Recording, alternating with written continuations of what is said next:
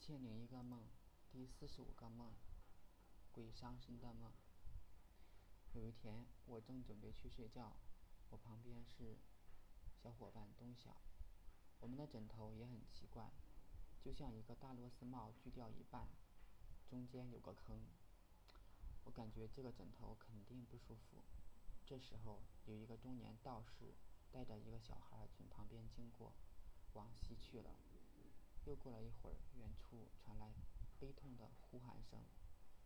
过了一会儿，一个中年的村民走了过来。我们明白，大概他儿子走丢了。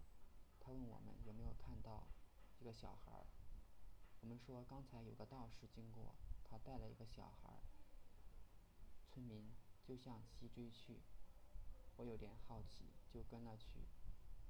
然后村民问道士看到他儿子，道士说没有。村民就问道士：“你身边洞里边是什么？怎么看起来像是一个小孩？”道士不得不承认，洞里的小孩就是村民的儿子。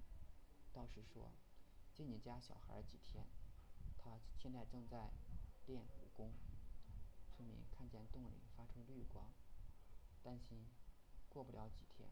他儿子就不是他儿子了，就坚持要带那小孩走。正在这时，洞里的绿光窜了出来，像是一个人头的模样，已经没有了身体，隐隐约约还能看见眼睛和嘴巴。我感觉这个东西更像是鬼而不是人，连忙伏在地上，希望那绿光不要来我这边。然而绿光还是朝我飞过来，钻到我屁股下。